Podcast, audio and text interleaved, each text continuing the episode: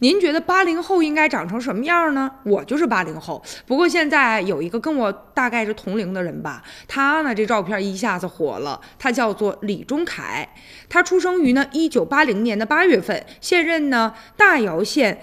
湾碧乡的党委书记现在打算啊，拟提名为呢大姚县政协的副主席。不过他公示的这个照片呢，哎呀，显示啊他这个两鬓苍白啊，而且呢头发花白哈。很多网友认为他这照片和年龄啊差距比较大，甚至还有人觉得呀，这人不会是六零后吧？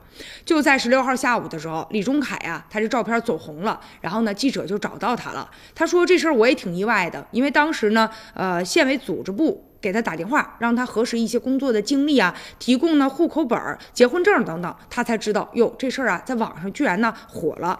他说原来啊是他呢到这个县城开会去，当时就抽空到照相馆拍了这么一张照片，也没考虑那么多呀。平时呢两个月染一次头发，但朋友说了，头发染多了不好，现在就不怎么染了。不过呢头发几乎啊都已经全白了啊，呃乍一看上去确实吧和实际年龄有一些差距。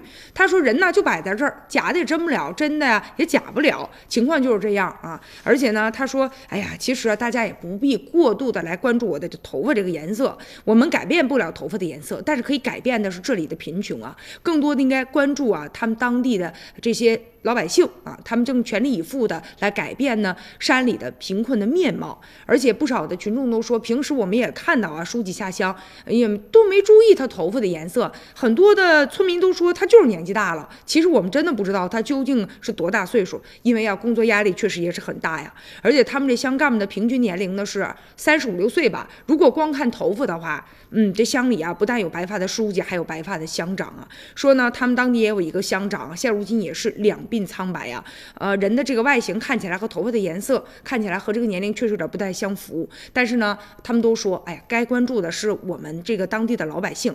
不过现如今也有一个餐饮企业已经联系了这个李忠凯了，说是打算帮助他们啊，呃，他们乡的这个农特产品要打开市场。他觉得，哎，关注就是力量，最好的是能跟我们县里合作，让我们全县的农产品啊都有一个好的销路。如果要是因为这个能让老百姓日子过得更好一些，他倒是觉得。这反倒是一件好事儿。